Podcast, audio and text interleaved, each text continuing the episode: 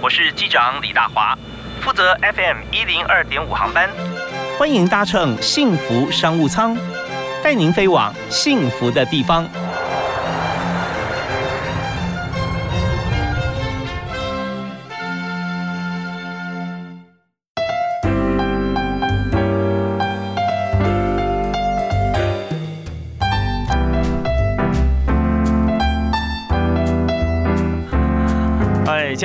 朋友大家好，非常欢迎您锁定幸福电台 FM 一零二点五，收听五点到六点为您播出的幸福商务舱，我是李大华。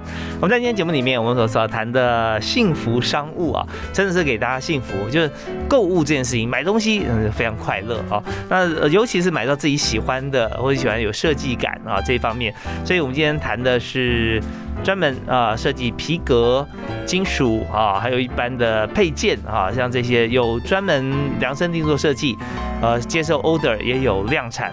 能介绍甲虫先生制格式的负责人啊，蔡炳如 Steak。嗨，大家好，是非常欢迎比如啊，那甲虫先生，大家听起来就是觉得哦，甲虫来了。哈，对，可确实就是那个甲虫，对对，没错没错。OK，甲虫啊，那先生是独角仙的仙，对。啊，生生命生活啊，甲虫先生。好，那呃为什么会取这个名字呢？哦，嗯，当然因为甲虫我我自己特别喜欢，那当然仙是因为独角仙的仙，那我跟一开始我们创业的时候是我跟我弟弟，嗯哼，所以我们就一个代号就是甲虫，一个。叫独角仙，然后我们组合起来就叫甲虫先生，这样。OK，其实你们在小时候，你们都很喜欢甲虫的，非常喜欢，然后会为了要等他们，就是。蹲在那个路路灯旁边等这样，对对哦，那时候就知道那个 Stack 是小时候是住在南美洲啊，对南美洲。那么甲虫跟皮件什么关系呢？呃，小时候会在你说路灯底下等甲虫的，对，因为晚上他们就会飞过来，对，会飞过来，或者是哎，我们只要有丢。那个果汁啊，有的没有的都放在那边，对，回去的时候就会有东西。OK，所以就抓到像是甲虫啊、独角仙啊，啊，对，天牛啊，天牛也会，对对对。甲虫通常指的是像像金龟之类吗？诶。他们不是哦，它有点像那个独角仙的外形。其实金龟子类通称呐甲虫，但是嗯，比较现在我们比较在台湾看得到，就是有长两只脚的那个，对，叫甲虫。OK OK，好，那大家去看有些昆虫店啊，哈，宠宠物昆虫店呢都可以看得到。好，那等到以后哈，那你们呃会呃把它收集起来带回家，收集起来带回家做成标本都有可能。哦，是，所以从这边哈做甲虫标本到呃。皮革之间的关联性在哪里？嗯，其实因为我们有发现它的是它的东西，我觉得很一致性、很对称，然后一个材料又一体成型的，所以我们也在用这个观念在发展我们的设计，能尽可能一个材料一体成型的去创作，所以它就是所有的状态，就是我做好的时候，其实已经是一个。造型一个壳的状态，是像我看到你现在手上拿的这个名片夹嘛？对哦，所以一体成型就是说它就是一张皮，对，一张它不是用缝的接起来这样子。嗯，缝线呢也是要有，对，缝线顶多就是两侧，可是这一张皮展开其实就只有一面。嗯嗯嗯，对，所以它就等于是一个材料。通常做一个皮夹可能会用到好几个面，可能侧面两片的，下面一片，前面一片，后面一片，上面可能有一片。是。对，就会分着分解成好几片。对，但是你做的话，你一片就可以了。对，一片。那这个概念就是从从那个呃养甲虫啊，如果养养养到甲虫有它生生命的限制，那我们就呃再把它做成标本。所以你要把壳拆解开来。对，拆解开。发现甲虫这么复杂弯来转去的壳，它好像就是一片，是吧？对，然后或者是它其实有构造在。哦。它卡卡损在一起的时候，其实都有管道。要一个角度才会卡进去，这样，嗯，很精密啊。对对对对对对。就很多在这个人工设计的上面，其实我们反而还没有做到像这个造物者这么这么这么细致。真的真的。对，所以在拆解过程重组这个甲虫标本的时候，让你启发很多。对对对。好啊，那在呃后来哈，你离开了这个巴拉圭，回到台湾。对。那时候你学的好像是 fine art，学学美术。对，一开始就是都纯艺术，画画啦、水彩啊、国画、油画那一类的。嗯，对，都是算是平面的设计。OK，对对对，而且你成绩很好啊。对对，算成绩很好，因为很热爱这件事，嗯。然后自己当然也有好胜心嘛，就是嗯。别人画一张，我可能画个三四张，嗯然后一直重复的练习这样。所以你得了七十几个冠军，对对对，其实对，从当然大呃我的高一没有任何奖项，嗯。我是从高二、高三拿到这些奖这样。是，所以我们在这个阶段可以分享一下啊，你觉得得奖的心得？我们最近看到奥运啊，真的在台上发光发热，大家看到那短短的这个几分钟，可是他们却练习了一辈子啊。对，所以你在绘画这件事情上面啊，拿过七十几个第一名哈。嗯，那所以你觉得说怎么样能够从高一默默无闻，什么奖都没有啊对？那到高二、高三大爆发，最大的关键在哪里？关键就在练习，因为其实同同才之间，大家可能早就已经学了，或者是嗯别人的底子是很厚的，但是我能够唯一追上他的方式就是不断不断练习。嗯，那你那时候既然在小时候在巴拉圭，没有在台湾像大概一样这样练习，嗯，那你为什么会决定说回到台湾之后，你进入这个美术相关学校嗯？对，其实小时候我有发现，我本来就很热爱这些事情，只是在那边没有办法受这样的教育。嗯对，然后回来的时候就很想把握，把这个部分的自己练起来，这样。OK，那也也会涂涂画画啊。对，好，那在绘画的过程中，我们知道，像以水彩来讲啊，色彩当然很重要啊。对那还有一件事情蛮重要，就是说画看起来它的它的它的对称性啊，或它的比例。对啊那这方面你怎么练呢？哦，这些一开始用临摹的，嗯嗯，就是要抄，或者是要完全就是去模仿一一张画。嗯那那个过程会理解到，哇，原来那个画里面有这么多的，嗯、我没看到的东西，表面上看不到的一些精髓。嗯那透过这样，的过程，其实很容易就抓到比例啊、对称性啊，或者是它的色彩的观念，这样。其实有时候真的在这个呃整个实作的过程中，很多的 message 会直接跑到你的脑海里面去，不是你去去主动截取啊，它会自己进来。嗯，所以也有一句话讲说，当你没有自信的时候怎么办呢？就是找一件你最害怕的事情啊，嗯你，就直接去做，多做几次哈，你就开始有自信了。对哈。对对，多多画几次呢，呃，stack 就变冠军了啊，所以这真的是很重要的事情。我们接在这个阶段，我们谈到昆虫跟皮革的连接哈，怎么样用一张皮，用一张 A4 的纸，呃，现场我们看到折出一个像是。像是呃，我就像刺猬，它它的它的结构哈，它是一个椭圆形，但中间有好多好多很整齐的折痕。那么我们稍后回来的时候，我们就谈谈看啊，好的皮革要怎么选啊，好的皮件又要怎么选。那么呃，第一首歌我们要请 Stack 帮大家推荐。这个叫做无可不爽，在华晨宇的歌里面。然后我觉得这是非常激励我每一次在创作啊，或者是呃在往前的时候的一首歌。然后也是最近我蛮常听的，这样。真的啊，无可不爽，这对可是口渴的渴，对，啊口渴的渴。好，无可不爽。好，我们来听呃蔡炳如 Stack 啊甲虫先生推荐给大家这首歌。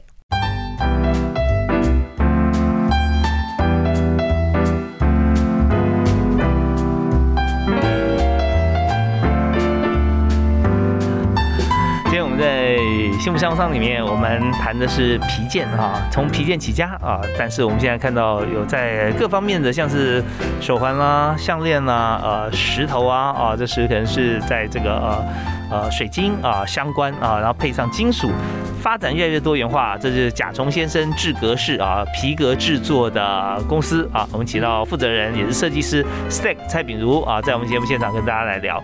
嗨，Stack 你好。嗨，大家好。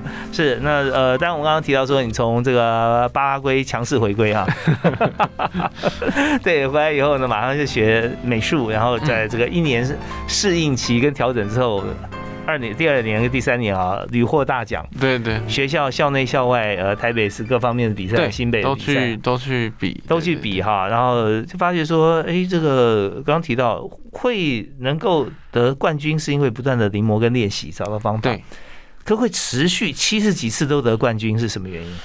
哦，我觉得好的一部分当然是因为我可能一张画要出去的时候，我可能会画个五张十张左右，嗯然后再去选哪一张要出去。哦，对对对所以我觉得也是不断的嗯筛选我自己做的作品。那有很多不同的风格的同一个主题，像你有没有印象最深刻的？你是哪一幅画哈？哪一次比赛？然后你画哪几幅不同的角度吗？啊，还是怎么？嗯嗯，有一个当然是超现实主义的画。那那一幅画其实也在讲述，就是我们现代人因为用了网络啊、手机，对生活是有一些麻痹性的。嗯，对。那嗯，那一个是让我觉得哎是好玩的一个过程，就是怎么去诠释。然后怎么让人家收到说，哎，对我们好像都在过这种生活。嗯，那嗯，我觉得画不是本身的技术而已，还有它的理念也很重要。那还有另外一个是关于传承，就是我画的是一个国画，然后一个老人家正在跟他的孙女聊天的一个内容，可是他在教他怎么去腌制东西。哦，对，那我觉得，哎，这也是一个。生活很很平凡，但是也很重要的一个画面。OK，有这样子的 story 当背景的话，那你出现一些技法，对不对啊？比方说。它的色调啊，对，色调啊这些，对，像有时候像国画，我就画了九张，然后九张用不同的色调，最后再给同学啊或是老师做筛选的。哎呦，好像那个反骨自画像啊，对，所以我们就发现说，你要成功哈，其实有一个很重要的思维跟步骤，就是当我要去参加一个百人比赛的时候。我自己先画他十张，我自己现在比赛一下，对对不对啊？我现在一个在在我做做一个这个复选跟决选，最后选出自己的冠军之后，再跟别人来比，对对，所以那这时候你说他会不会得奖的几率哈，他就一定大增，对。而且在这时候，不只是一位参赛者的思维，而是一位评审的思维。嗯，对对对，也在看要怎么样才可以得奖，确实是这样。OK，但是这边就是跟时间赛跑了。我们今天虽然讲的制格式，前面为什么前情提要比较长，就是讲说这是一个态度。对。啊，那在在工作的时候，怎么样来追求唯一或最好的时候啊？那你就要想到说，大家评审在想什么，然后怎么样去去评断。那有这个想法之后，你再开始作画或做皮件的时候，你就可以一步到位啊。对，OK，好，那我我们知道说，在做完了这个绘画的这个工作都得第一嘛，你就想说还有没有其他新的东西可以做？所以你就学设学建筑。对，开始往，因为其实那时候我搞不懂，我其实比较有设计人的思维，是我的老师提拔，就说，哎，你要不要去学什么设计？我说。还有我最想了解就是建筑或是嗯，就是室内，因为我完全看不懂那些东西。把甲虫放大比自己还大，对，然后就毅然决然就是去去学这些东西，嗯嗯，对，然后也花了很长一段时间去练练习读图啊，嗯，对啊，背图啊这些有的没有的，哦，所以在建筑方面，你觉得建筑呃对你来说比较比较艰辛，还是室内设计的地方比较困难？哎，其实。都蛮困难的，因为要突然从一个艺术家的思维要落实这些东西，其实对我来说是一个从。无到有是最难的一个机会，就是那个三 D 怎么让它立体化，对我来说一开始是非常困难的。我开始觉得有点像是米开朗基罗坐在旁边啊，就是说呃多方面的一些艺术架构，但是有一点我觉得可以很直接的优势，就是原先你在看甲虫的时候，它就是一个三 D 环境。对。对，但是你在参加绘画比赛的时候，它是一个二 D 的，是平面的。对。可现在我们知道很多显学就是怎么样在二 D 上面呈现三 D 的感觉。嗯嗯。那现在到建筑就是这回事。对，没错。对，建筑图各方面就是要用各种不同的图面，就算平面或立面都是二 D，但组合起来有个三 D 的感觉。对，甚至我在读图，我就可以知道说这个品质好不好，空间感对不对。嗯。整个舒适度好不好，就是要从平面就读懂这件事。OK，对，好啊。那我们现在有一个问题要想请教，就是两个问题，就是说我们从这个小的昆虫甲虫哈，它这么小，我们抓在手上可以抓一次可以抓好几个。嗯。但我们把它放大变变成比我们还大的一个建筑，现在你又把它缩小成一个皮件。对，没错。对，从小变大，大大再变小。对。那我想这两个问题是什么呢？就是说从建筑到设计皮包、皮夹、皮件。它给你最大的帮助是哪些关键思维？那第二个问题是说，那你要真的做好一个皮件的话，最难的地方又在哪里？OK，嗯，当然这个思维让我解构这些东西的速度很快。比方说看别人包包，我可以立刻他们猜说哦有几个面，然后多少东西，我就可以记录，我回家就可以开始揣摩了。嗯嗯。那另外一个部分就是，嗯，我认为这个转化的过程是，其实对我来说变成皮革反而容易，因为。他的挑战其实就是用好材料，可是另外一个让我比较容易的是，我不用那么多工班来决定这件这个设计。哦，是我一个人就可以搞定。在建筑的这个世界里面哈，太多专业了。对对不对？你的你的水电管线，对不对？那这方面还有对应到新产品，对，它可能又颠覆掉之前的时。没错，之前的设计。所以就是时间。所以今天我们知道 Stag 啊，蔡炳如他做的这个甲虫先生制格式啊，为什么一头栽进去又这么久的时间？是因为你可以善用很多时间，对，跟时间赛跑的时候，有时候你发觉你跑的比时间还快，对对对，这个蛮重要的，就是每一个设计，我觉得那个花在刀口上的那个过程很重要。嗯嗯，对。好，那就是说从这个建筑到设计方面，你觉得它优势是在说从大变小，再从多人变一人。对啊，OK。好，那呃，再就是说在实际设计呃皮件的时候，你觉得？它反而有最困难的地方又会在哪里哈？因为总是有难度才会去挑战。那这个问题我们休息一下，听段音乐回来继续访问我们今天特别来宾甲虫先生制格式的 Stack 啊蔡炳如好，马上回来。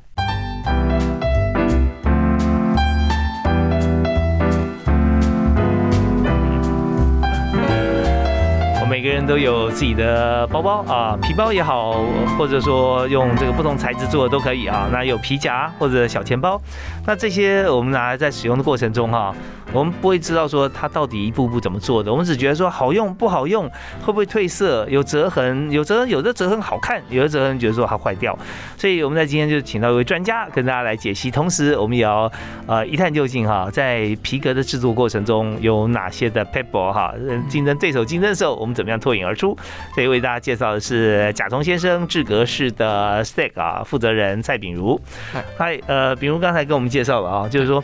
你从这个呃拆解甲虫到学绘画平面，再到立体的建筑，再回到哈这个跟甲虫有点关系啊，你要自己做结构的一些小东西，就是皮件大到背包啊都有。对。那刚刚讲到说呃建筑回到这个比较量体比较小的这个皮革制作哈，它的优势。那有没有在做皮包或者说皮夹设计的时候最困难的是什么？嗯，一定有。最困难的是，因为其实皮革是天然的东西，它一定会有它原来的纹理，可是也有。业主的期待怎么样达到平衡，然后去挑好材料。它其实像买鱼货一样，我要买到最 新鲜的，可能我要花更多的钱，甚至我可能要到处去找。嗯，呃，同时在制作的过程中，我有没有机会把握好这个这一个材料的运用？甚至我怎么抛光、收边、打孔，哦，整个细节哈，对，整个过程要零失误，这个是对我们来说压力值最大的。最挑战的，但是也是我们持续一直在做的事情。OK，所以说等于先设计好你要的像这样的一个结构之后，再去找适合的皮料。对对对，因为有些皮料人像腹部就比较薄一点。比较软一点，嗯，它适合做一些呃一些物件，但是有时候需要太强，比较比较呃硬，比较强强强构度比较强，对，那就可能不太适合，就找部位。所以你觉得最困难是在找皮？对，找皮革其实是最困难，甚至我们有一度有我们最常合作的皮革厂倒掉。哦，对，所以我们那时候其实有一阵子是断货了，然后甚至赶快改设计，赶快想办法用设计处理来改变这件事，这样。哦，我先给你举个例子，原先设计怎么样？那没有这个皮该怎么改？其实一开始因为那个构造很重要嘛，就是它原来就已经有那个材料的硬度了，嗯，可是那个硬度一失去以后，我们可能要复合材料啊，有没有一些金属的弹簧啊？有没有一些什么呃设计手法的改变，让它？呃，使用的方式不同，所以不会去压坏它，避免就是它的结构跑掉的这些呃处理。是皮包吗？嗯，对，皮包啊，眼镜盒啊，然后这些会有嗯需要抗压的一些呃作品，我们都在思考这件事。哦，其实有时候真的材料换了以后哈，就发觉说它一样可以呈现的很好，但是做法完全不一样，完全不同。对啊，明明是要本来要做葱爆牛肉的，对对 对，就还买不到 肉片，我只剩一条肉块，那我怎么办呢？就就卤牛肉了。对对对对，真的真的。OK，好，那在这样子的一个变化的过程中，发觉说上下游协力厂它非常非常重要，非常重要。所以你要你要选择，它起码你它有你要的原物料嘛。对，没错。那这时候呃，如果说我们在做皮革像这样子的一个设计的这个生意的时候啊，嗯，你觉得要经营的好，最重要三件事是什么？嗯，第一当然是解决客人的问题。嗯，对，然后再来就是我们怎么样拿到最好的材料，那当然同时拿到最优惠的价格。哦，对，然后另外一个部分是，嗯、团队的共识要非常的清楚。嗯，对，尤其是跟自己团队沟通，我觉得这件事是很重要的。好，那个我知道哈，你的团队有一位你认识他一辈子的人，是你老弟，对对对对，没错会。不会越熟悉的人哈，在一起沟通哈，在一起共事的时候，越是需要用心？嗯，真的真的是，甚至我要重新认识他，他要重新认识我。对，因为我发现，诶，我们在专业领域上面的时候，有一些对话就完全是搭不上的。嗯，对，因为他也是二 D 的起家，然后我是已经到三 D 的部分，我们有时候在二 D、三 D 之间沟通是完全是有代沟的。对，就是说呃，白天不懂夜的黑了，对，明明这是不可能，那人家讲不可能，他没有经验，嗯，他就嗯很觉得说你这句话是否定他，对，或者是你这句话我完全听不懂是怎么回事，然后我会觉得说，好像我哪里讲错了吗？嗯，是。对对，所以在呃不同的关系里面哈，要做转变，呃，确实蛮困难。嗯那这这也给许多的创业家哈，可以来呃借鉴。也就很多都跟好朋友或者说创业伙伴，其实对呃，也许不认识，但是共同目标很好。那嗯过程中总是有摩擦，一定碰到摩擦之后，怎么样去冰释，怎么样解决？哦。我自己的方式是先把事情拆开，呃，嗯当然感觉很重要，但是嗯在达成目标的时候，感觉非常不重要，因为感觉会是一种阻碍。嗯，对，那当然有情绪是一定会的，因为毕竟我们都是人。但我怎么样把我们的目标拆清楚、拆解开来说，诶，我们怎么样共同达成这个目标？嗯，相对的，这个目标为什么这么重要？如果达成了，我们有什么好处？或者诶，我们达成这件事，接下来可以再做什么？OK，其实都是关于目标的愿景。嗯哼哼，对，用这个来驱动我的团队，或是我跟我弟弟之间的一个过程。比方说，哎、我们达成这个，我们就出去玩，啊，我们就去潜水，或者说，哎、嗯我们就可以去法国。嗯，嗯，那嗯这个动力来源很重要。OK，这已经不是做自己喜欢不喜欢的事情了。对对，因为我们的目标很明确，就是要完成它。嗯啊，完成它，那大家就往这个目标迈进。所以这也是呃呼应一下啊，我们常常在节目里面谈，呃，在公司里面工作，它跟家庭就是不一样的。对，完全不同。对，因为我们不是 family，我们是一个 team，对，我们是一个球队啊，球队就是要赢嘛，对不对？我们练那么久，我们比赛就是要得冠军。真的，呃，没有冠军、亚军，你说啊勉强可以接受，但是我们总是要达到目标。对，好，那过程里面你觉得说啊，我我我投这个球的角度，我就喜欢这样子投哈、嗯那这样投但不见得会进，可是我很爽啊，对很对不起，在这个 case 里面就不是这样看了。对对对 OK，好，那我们知道在经营团队跟呃公司的目标这一方面啊，我们就是要非常确立我们的目标走向哈、至于感觉的事情呢，下班我们再说吧。对，没错。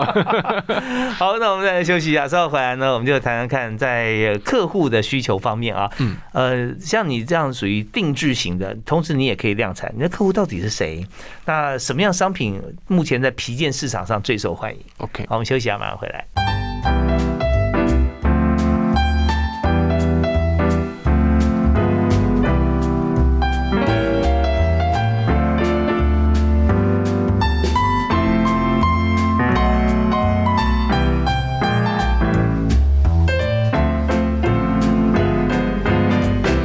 迎继续锁定幸福商务舱，我是李大华。那在今天节目里面，我们特别和大家来谈 fashion 啊，时尚设计。那台湾有很多的这个知名的这个品牌迷思或概念啊，大家想说啊，这是什么牌子，那是什么牌子啊？我我喜欢这个，哎，你背什么？哇，他今天在带什么什么包啊？这样，所以大家想说，呃，这个价值跟价格哈，现在感觉起来好像越越来越趋于一致，在这个呃流行市场里面。嗯，呃，但是呢，我们会发觉说，真正有价值哈，跟自己的关系是什么啊？那这也蛮重要的。我们今天就返璞归真啊，要回到一个它的价格不见得特别高，也不见得低的哦，但是它却跟自己很有产生价值的连结。这是现在台湾啊，我们做研发很重要的一块。所以我介绍甲虫先生制格式的蔡炳如啊，像 Snake 你好，嗨，大家好。我们刚刚提到说，在这个团队里面设计啊各方面，我们刚刚谈的是团队的共识嘛，啊，嗯，要目标，我们要知道明确的目标，然后我们去做，很效率的做完，然后大家很开心对。那现在我们就想说，好，那这个目标怎么来来哈，嗯。那呃，艺术家有艺术家性格了。对对对。我就喜欢做这样子，对，嗯。好，那这就跑到感觉去了。对，可是客户有客户的需求需求，所以你的客户到底是谁呢？嗯，我的客户大部分都是，当然设计师是一定会有，那另外一些就是，呃，他一定是公司的主管，嗯，或者是他需要行头，而且是要在最前面的那个人，哦，对，会就是会会这个领头羊这领，头羊，对，大家会瞩目焦点了。对，嗯然后或甚至是一些公关公司需要送非常重要的客户的一些礼品公司，嗯嗯、这些都会找我们合作，这样。，OK，好啊，那有没有一些比例？好比说个人多还是公司多呢？嗯，公司多，公司的量大，公司的量，因为当然嗯。公司多，它量大，然后受众群也是比较对的。比方说哦，呃，我们的东西客人收到到客人带走，他们都有一件事，他们都会说，这个设计一定要能够展示，不是储藏。对，因为如果东西变成我送他，他就把它丢掉，或是把它放在储藏室里面，那一点都不重要了。OK，所以你提几个呃品相，但他们来跟你定的是什么？因为你现在是等于是 B to B to C 嘛，对啊，嗯，比方说好了，嗯、交屋的呃礼品，呃交屋袋，好、嗯交屋的合约书，可能庆功的酒袋，嗯或者是要送礼给客人包装品，可是它的包装可能就不是纸张啊这一类的，嗯它是要皮革包装出去。哦，对，那我怎么准备好那个包装是很好拆，然后又嗯很好组装，啊拎的时候看起来像一个包包，可嗯嗯可它其实只是一个嗯、呃就是一个购物袋这样的感觉。哦，但它很就是它呃，这才是最环保的环保袋了。老实说，就是说你带回家之后，你每次出去都想带着它。对，啊都可以重复使用。对，你可以去买东西，你也可以出门，呃，把它当皮包。对啊，像这样的话，以 B to B 来说，像一般建设公司吧，嗯，嗯，对，它量大概一次要多少呢？嗯，当然精致化的话少，可能三十五十件，多的话三百到八百多件。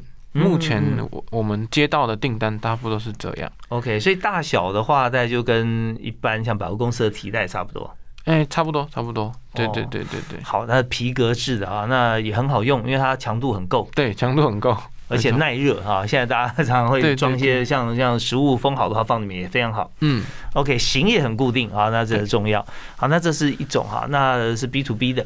那有没有像是 B to C 啊？你刚提到说有一些像公司的领导人物啦，各方面，他们选择会是什么样品相？嗯，他们因为我们的眼镜盒其实卖最好，就是因为眼镜盒刚刚好，就是有低调感，但嗯同时一定会常常放在桌上。有展示的功能、啊。对它，然后或者是它可能也会拿来放钢笔，嗯然后放一些它重要的东西。它拿因为那个刚好那个空间可以放的东西蛮多的，像印章也有可能放里面，嗯嗯嗯，所以我们的眼镜盒反而特别热卖，这样。哦，所以是多功能盒，等于是对对，感觉上是这样。有的人也会放耳机啊什么的，嗯都丢在里面，这样。哦，所以它应该密封程度还不错，不会说有很大的空隙，放耳机掉出来。对，不会不会。嗯、哦，所以在这方面，我们就看到品相上面啊，反而是这个轻薄短小、易于携带的。对，那这方面的量大概会有多少？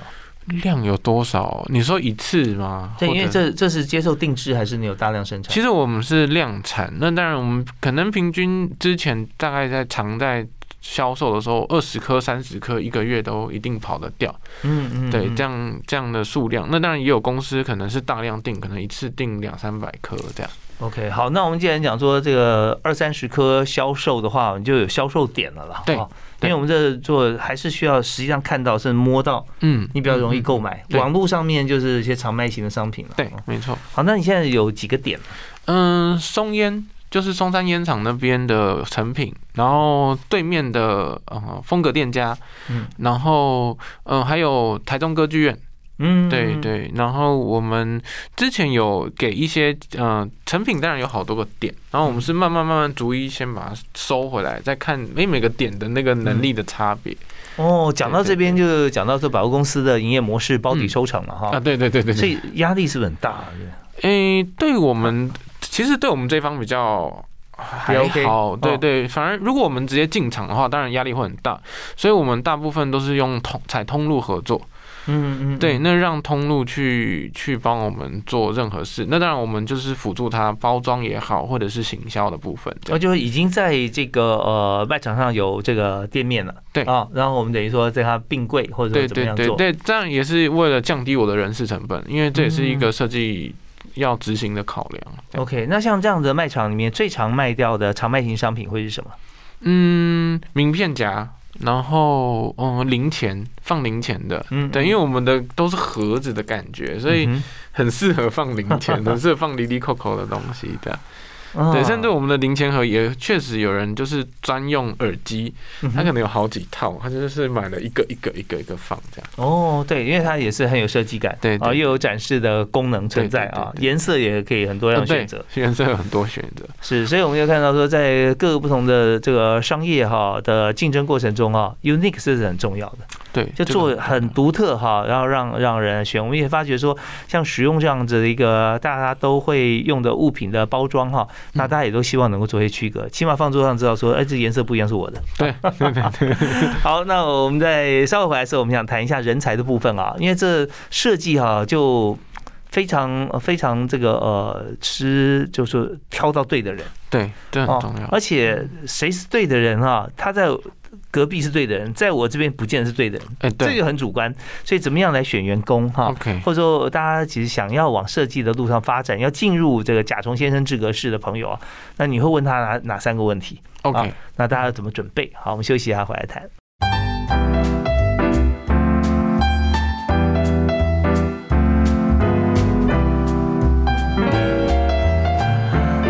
在我们的商业互动过程中啊，艺术性是非常重要的一件事情。它通常是可以让这个比较呃生硬或紧张的气氛啊变得缓和。